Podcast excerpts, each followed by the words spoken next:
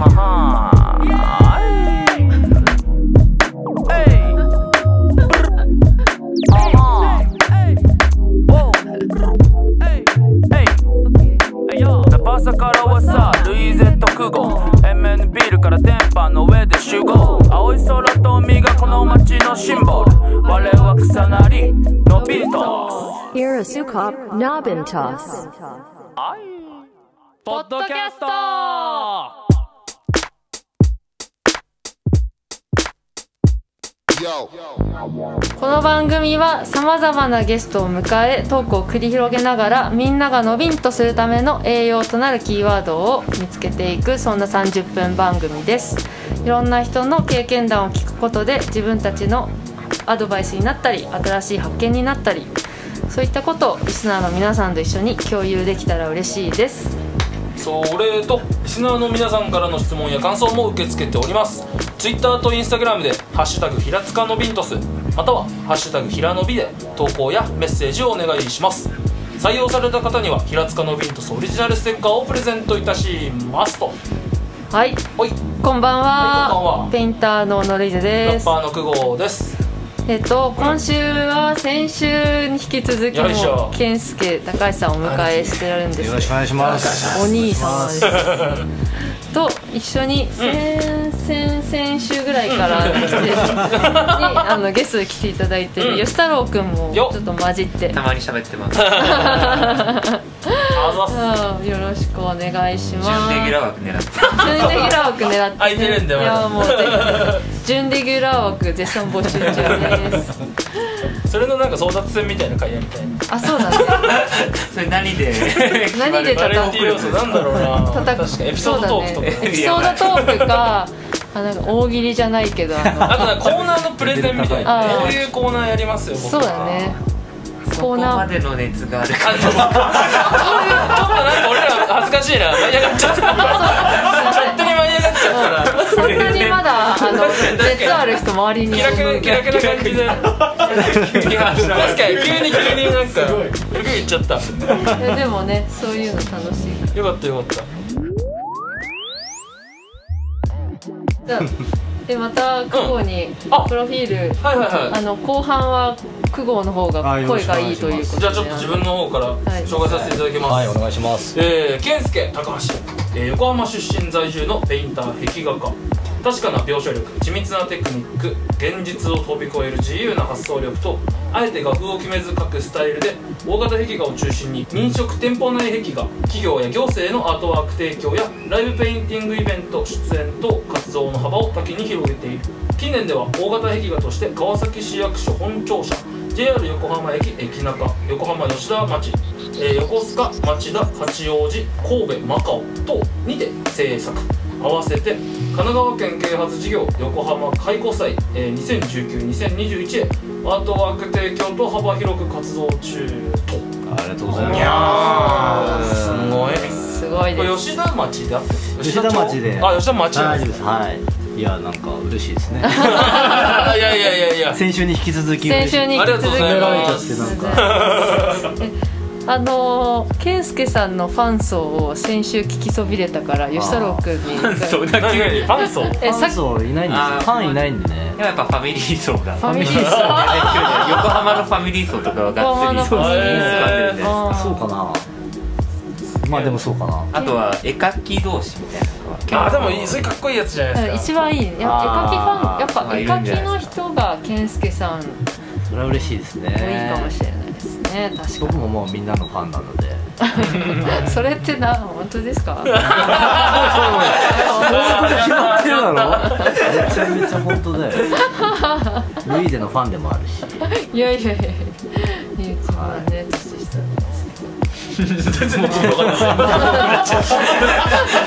マスクに遮断されまく 全部吸い込ま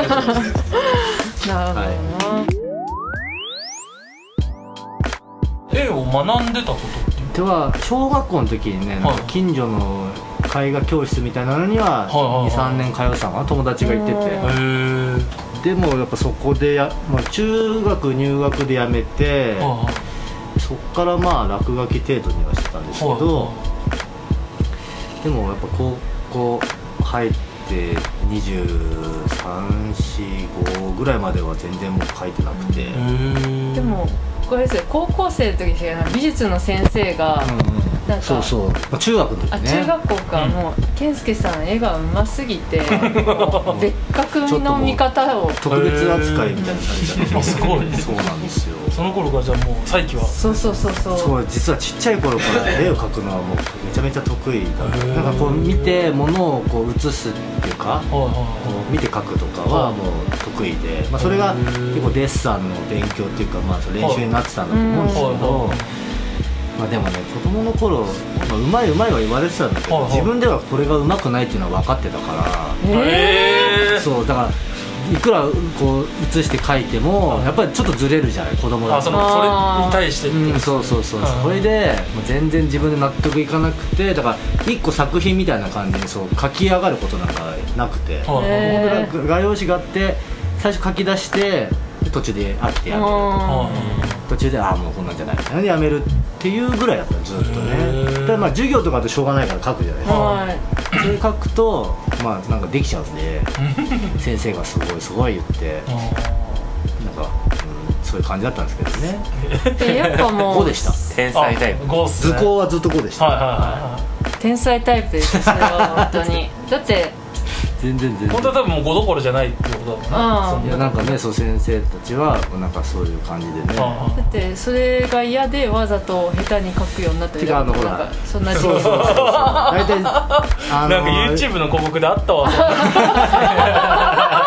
嫌でしょなんかこれ初めての中1の初めての図工とか美術の授業とかで目立っちゃうじゃん。なんかはい。まあそうっすね。はい。書きすぎるで、まあ、実際に書いたらもうすぐわーってなっちゃったから、はそれはちょっと嫌だな。と思って、ちょっとわわざとねあんま目立たないようにこう書いてとはして高輪ってやつですそうやいやでも羨ましいいぐらい。や天才って天才って感じ。違う違ういやだからざっくり言ったらだから私あの本当ピカソと同じ脳みそを持ってるおめ殺しきましたあの居酒屋じゃないんでやめてもらっていいですかやめてくださいやめてくださいやめてくださいびっくりした今怖い怖いよ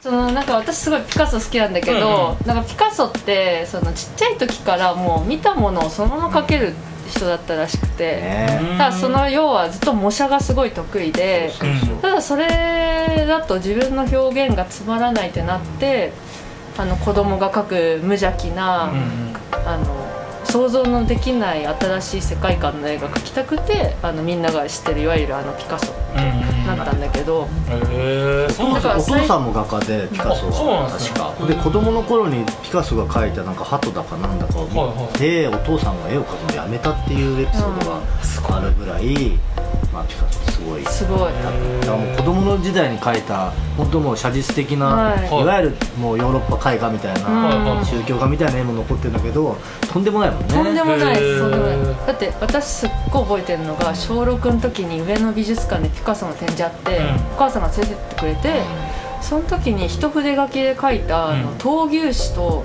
牛の絵があって鉛筆画が、うん。もうそれがむちゃくちゃかっこいいし素敵で、結構ライブペイントとかもしてんだよねあの人。そうそうそうそうそう。もう今、まあ、その時はそういう言われ方はしてなかったんだけど、うん。いわゆるもうしかも映像で残してて。へえ結構何回もめちゃくちゃ最先端いってますもうドローイングでバーって描くみたいな。ピカソって何年ぐらいの人なのあの人はね何歳えーと100年結構近代じゃない。ですかうんそうなんですね。めちゃめちゃ長生きしてるからへ結え構最近まで生きてたってあそうなんですね。最後だって陶芸とかもやって。ああ知らなかったでもピカソは多分でもまあいろんな説もあるけどね。でもすごい人だなと思うだからだからその健介さんがその何でもが描けるって技術とかは ちょっとあの違うんですここはね。だ脳内で 3D 変換できるのがやっぱだからあのいつもラフ描いてて思うのは健介さん絵画教室やってくんないかなって思うんです 私すごい入りたいなだうん。教えるのとかがねちょっと難しいんだなと思そうですよね。結構自分の中では理論があるんですよ。ういやーなんか直感的に。いや正直言ってその見たものをはい。そのまま書けばいいだけなのに。じゃあそこなんですよ。先生の人が言うやつだそうそうそうそうそう。これ先生の人が言うやつだ。見えてるものは一緒のはずなまあのに、まあ確かに。言ってることはわかるんですよ。わかるよね。わかるんですわかるんですなんでそれができない。のかな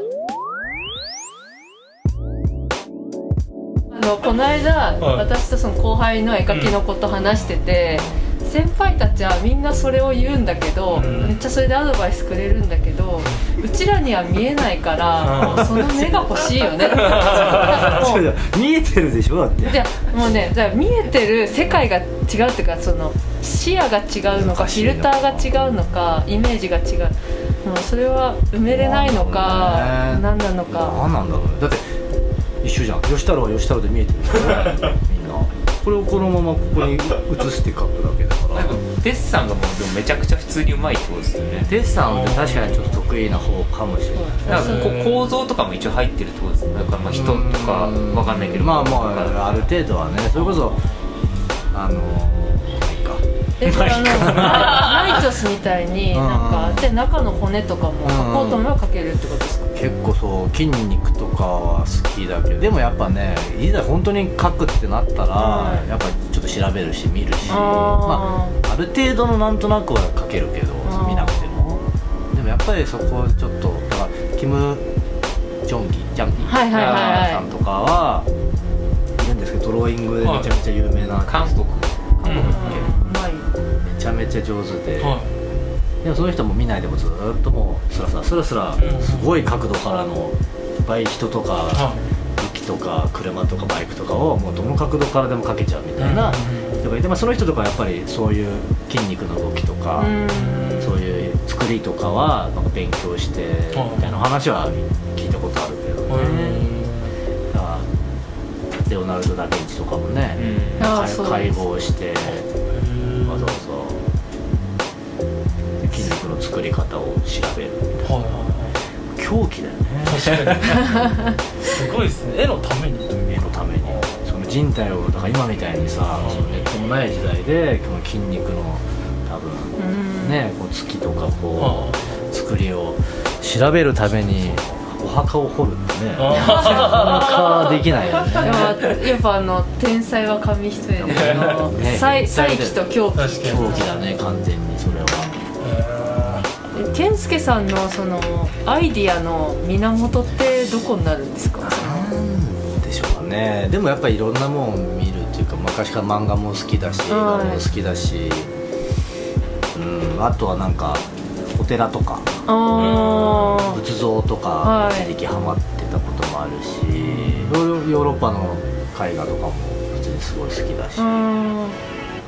ラッセンとかもすごい好きだおーったしどうやったらこんな綺麗なの描けるんだろうと思っ確てエアブラシ買ってみたりとかへえやったりとか。なんか健介さんのその絵をやろうってなったのは、その割とさん30歳入って27ぐらいだったねそうなんですそうなんです遅いんですよ。全然だからそれまでフラフラしててうん。そっからまあ一年発起というかうん。絵でやっていこうみたいなのを決めて、まあ、そこからまあ就職してみたいな。その関係ない。絵絵をや絵でやっていこうと思ったそのきっかけは何だったんですか、きっかけがねまあいろいろあるんですけどあんまちょっと言えない。なんかありちそう。ょっとそう怖い体験をしてそれでなんかねちょっと違うなと思って、へー。いやっていうかなんかあんま楽しくなかったんですよね。なんかその時はい。あんまりこうなんか惰性で生きてたというか本当にもうろくでもなかったのでそれでなんかフラフラしてたら怖い目にあってちゃんとしないと人生楽しくならねえんだなあみたいにまあまあ身をもって知ってうん。じゃあちゃんとするならまあ絵が得意だっていうのは自分ではしてたのでこれを生かすしかないなみたいな。うんでも最初それで始めたのが漫画だったんですけどね。なんか絵をなんか仕事にするなんつったら漫画ぐらいしか最初浮かばなくて。ライブペイントとかも知らなかったしグラフィティとか好きだったけど僕やってなかったので。だからなんかそうぐらいかな。まあ仕事になるのっつったらそんなもんかなと思って。今じゃあもう何年目ぐらいになるんですか？27から考えると、うん。まあ、今年44なので、は17年は20年いかないぐらい。い20年いかないよ。ね17年。おー。えすごい。い、考えると長いね。うちらが中3の時、おうおうすげえそうだね。はそうだね。でもなんかねライブペイントとかはい。で壁画とかやり始めたらもうルイーゼの方が毎回そのルイーゼの方が先ぐらいだったよね多分。どうまあでもそれこそその健介さん世代ドラゴンさんとか、うん。グラビティとか、やっぱフェスで見ていて憧れましたよやっぱああいう姿ああいうのかっこいい。いや本当に俺もだからさ初めてこうドラゴンさんの存在を知って、うん。でライブペイント見に行ってから結構変わったというか、うん。ライブペイントかっこいいなと。思って、はいはいはいそうですでこねっちの方が楽しそうだな確かああなって、まあ、映ってったんですけどそっちに漫画は何好きだったんですか？漫画もう漫画いろいろですね。まあ、いわゆるもう有名どころから、はいはなんか絵が上手ないはい。漫画家がちっちゃい頃から好きで、はい鳥山明先生はいはいから入はい。って、えー大友克洋先生とか、はい井上武彦先生とか。まあもう城尾正宗寺田克也さんとか。だまあ本当にその結構一コマではい。バチンとこう、うん。はっていうか。で、まあ、アニメになるじゃないですか、はいはい。アニメになるとすごいこう画力が下がるっていうはいはいそうですねうんわかりますわかります。あれがすごいちょっと嫌で。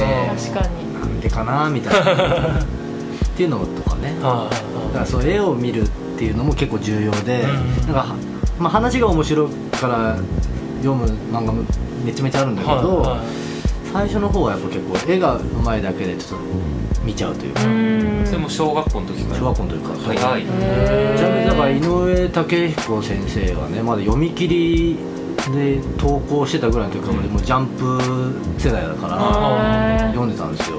で「スラムダンクの前にはい「カメレオンジェイル」っていう漫画をやっててへその前でたまに読み切りで「楓パープル」とかいうやつルカワが主人公の読み切りとかもあえー。3本ぐらいねたまに読み切りで出てる。そうそうあった。のその子全然絵下手で。はいはいはい。そうですね。スラダンの最初の方そんなにうまいそうそううまくない人じゃないですよね。あー。あれだからあの先生も「スラムダンクの途中三能戦ぐらいからもうえらい変わっちゃっためちゃめちゃうまくなってたでしょそっからのバカボンドのはいはい。完全に心つかまれても大好きなんだけど当時はもう小学生ながらにはなんか始まっても全然うまくないな 感じですごい。すげえ。はい。なんか何がすごいのいやすごいっていうのはその絶対クラスに一人いた絵が上手い男の子が健介さんだったんだなって思うとすごいなんかね。すげえないついたよねクラスに。でもの最強版みたいな感じ最強です僕ポジション的にはそうだったけどうん。そうじゃない。やめちゃってるし最強版確かに。最強版です。私過去にあの小学校2年生ぐらいで、ポケモンがめっちゃ流行ってて、いきなり自由帳に151匹書いてきた男の子がいて そのそれ以来の最最強な人だった。最強だね今井君って言うんだけどあのすごいその時うまく熱量て半端じゃない熱量やばかった。だからすごい彼も絵うまい。だからそのそういう人だったんだって思ってた。いや周りにもいたんだよそういう子たちもね。絵が好きで一緒に絵描いたりとかそういう子たちも何人かいてでこう、まあ、中学にも何人かいてで高校にも何人かいたけどちょっと全然そんなにって感あーライバル的な感じではもうじうーんそうだったんだよな。すごい。えじゃあ今に自慢みたいになっちゃってる。いやいやいやってことは今こうパワーとか世界の人を知ってそうなんですよ。いきなりやばいやつしかいないみたいなそうでねすよ。本当にもちろん日本国内もそうですし海外のミューラルアーティストってもう本当レベル高いでしょ、もうすごくてその世界のレベルの高さ、まあちょっとそこはもう面白いなと思って、なん。かそういうところで勝負できたらいいなと思ってまあちょっと、まあ、こんな時期なんでねそうっすね。腕を磨いていけるようになったらちょっと行きたいなと思いながら。なんかあのクイーンズ・ギャンビットでもみんな負けるとうん。笑うとか負けてうん。ちょっとこうテンション上がるみたいなとこあるじゃないですか強い者たちね。が、あのシーンにすごいなんかうわいいって思う。いいよね。いい。戻そうとするねいやいやいやいやじゃ話したいじゃないすごい重なる詰まってんのよあなー詰まってるそのやっぱり結構学ぶべき部分っていうかめちゃめちゃあります学ぶっていうかわかるというかなるほどなんか自分がこう上に行く姿が私は全然天才のあれじゃないんだけどそのシーンの合間合間で「ああいいいいわかる」みたいなとか。こんな人の立場がねでそこで生じるこの感情のみたいなものも丁寧に書いてんだよねあの。だから本当に人が見て面白いって思う要素結構入っててだからあの人気がある。なるそほどね。のめちゃめちゃ辛い境遇に生まれるはい。子供が主人公の、はいまあ天才チェス少女のお話ではいはすごいまあネタバレになっちゃうからあれなんまあネ辛いんだよね。タバレしそう。辛い境遇で。逆境を乗り越えてって、うん。なんかしかも男尊女卑がまだい。まあ。強い、結構中世中世っていう感じじゃないけどそう。なんです。60年代。そう。60年代か。70年代で。もうだからアメリカとロシアの冷戦真っ只中みたいなはいはいはい。のでロシアはすごいチェス大国なんだよね。チェス大国。でアメリカっていうのは全然そんな感じじゃなくてでもそこで生まれたその主人公が、はまあ、最終的にはまあアメリカの代表としては、あまあ、ロシアのもうめちゃめちゃ強い人と戦うみたいな、はでしかもなんか男社会なんですチェスが。そうそうそう。そんな中で女性が一人っていうのもそうそう。だなんかからロシアでもそはい。のチェスやる人がいるけど、はい。男性とは打てないみえーあなんか当時はそういうのがあったみたいで、そんな中でこう男性と一緒にやってって、うん。天才を見せつける感じがまたかっこよくっそういうてのもなんか要所要所でねあのベスの決断がいちいちかっこいいじゃないかっこいいでかっこいいんだけどその後すごい悩むんだよないろいろ大変になっちゃってとかあの好きな人の前で照れ隠しでクー。ルを演じてんだけどそうそうあめっちゃあそういうのもあんの？あったりとか あとそうこれでもなかなか見てない人に説明。そうですね。一番共感したのはお酒飲みすぎてあの頭の中が曇るっていう。あーすごいわかるわかると思って。一番誰でも共通性があるそうそうそうそう誰でも。あーもうめちゃめちゃ飲むからね。あそうなんですね。めちゃめちゃ。めちゃくちゃ。あでもロシアか。いやアメリカ。アメリカ。アメリカ人あそうかそうか。アメリカででもそこはすごい共感しましたよ。わかります。あの二日酔いのあれねわかるわかるとケスケさん現場たまに二日酔いっすもん。そうだね。それ言って大丈夫ですか？それしょうがない。それはしょうがない。まあドラゴン一門お酒ねそうそう飲みそう。ますからね。アルチューペインターみたいな。震えが止まるっすよの飲まないと筆が止まんな 逆にね。ガソリン みんなガソリンって言うんだよ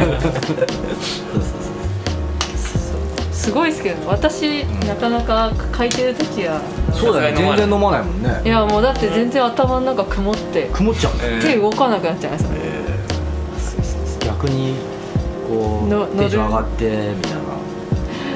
全然。ていうかでもそんなまあ別にみんなベロベロになるまで飲んでないもんねドラゴンさんぐらいだもんね。なんかでも みんなのそのあれですよもう量なんか飲める量がもう違いすぎてもう私なんかドラゴンさん昔ライブペイントの時とかもうベロンベロで一回吐きに行ってみたいな。でまた書き出すみたいな。トイレで入ってたら。それが当たり当たり前の時代だったからさえー、熱くて吐くじゃないからねもうリスニコだ。飲みすぎるすげえ。また飲んでる。そう。ねうん確かにみんなライブペイントで飲んで書いてみたいなライブペイントはそうか、んなんかでもまあそうなんだ。そういいうフェスとかね。イベントとかではやっぱ外はね。ね。まあもう夏だしね。確かに。次の結構まだ今年は決まって、そうですね。なんかちらほらまたいろいろ決まり始めてて、ちょっと楽しいことになりそうだなっていうのは。いいですうんそうですね。健介さん今後どんなことやりたいとかありますか？なんかうんとにかく実際壁画自体こう始めたのもここ数年、まあ、そのね、うん。まあ、神戸のやつとかはあれがほとんど初めての巨大壁画みたいなのとか。あそうでへー「パウワウ神戸」っていうのを2016年以来。ぐらいからだから、うんそんなにねあれだったのが、まあ、ここコロナになって結構その壁画の仕事、まあ、だけ残ったというか、はいはうんやっぱイベントがなくなる中で壁画が残っててで、まあ、実際自分も壁画描いてるのがすごい楽しいので、うん。まあ、そういう部分では、まあ、壁画はずっと続けていきたいな、うん。まあ、今いろいろねアートブームで。そうです知っねてますか今。いなんからしいですね。アートブームみたいなみんな言いますねやっぱね、うん。はいアートブームなんだアートブームだね。めちゃめちゃいいことですか？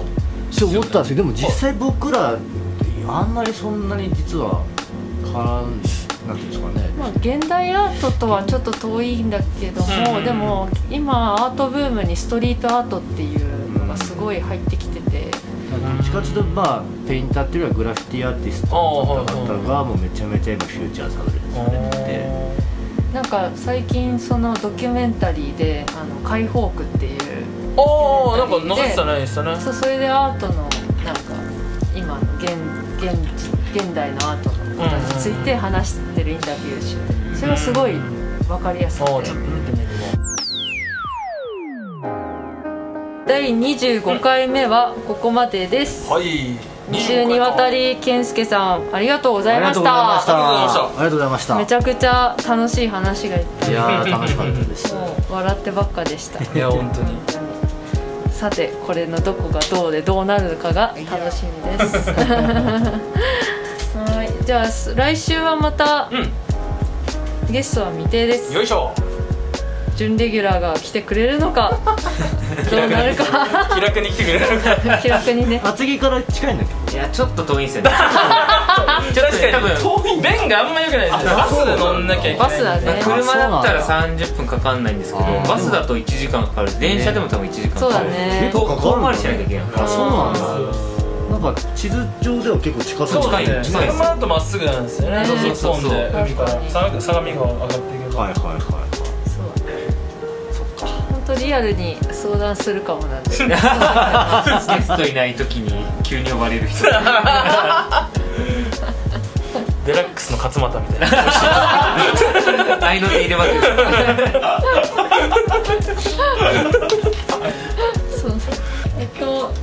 回の放送はいはは第26回目が、ん。えっと9月の23です。秋分の日だね。秋分の日です、うん。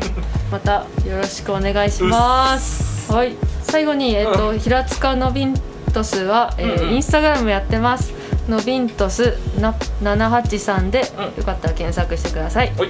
で私たちパーソナリティも、えーインスタグラムやってます、カタカナオノルイーゼでキャップが出てきますえっと私平塚シティでテニスボールが出てきます。はい。皆さんうん。見つけてみてください、はい。お願いします。じゃあはい。じゃあここまでの番組は、ペインターのオノルイーゼとラッパーの久保がお届けしました。た。またねー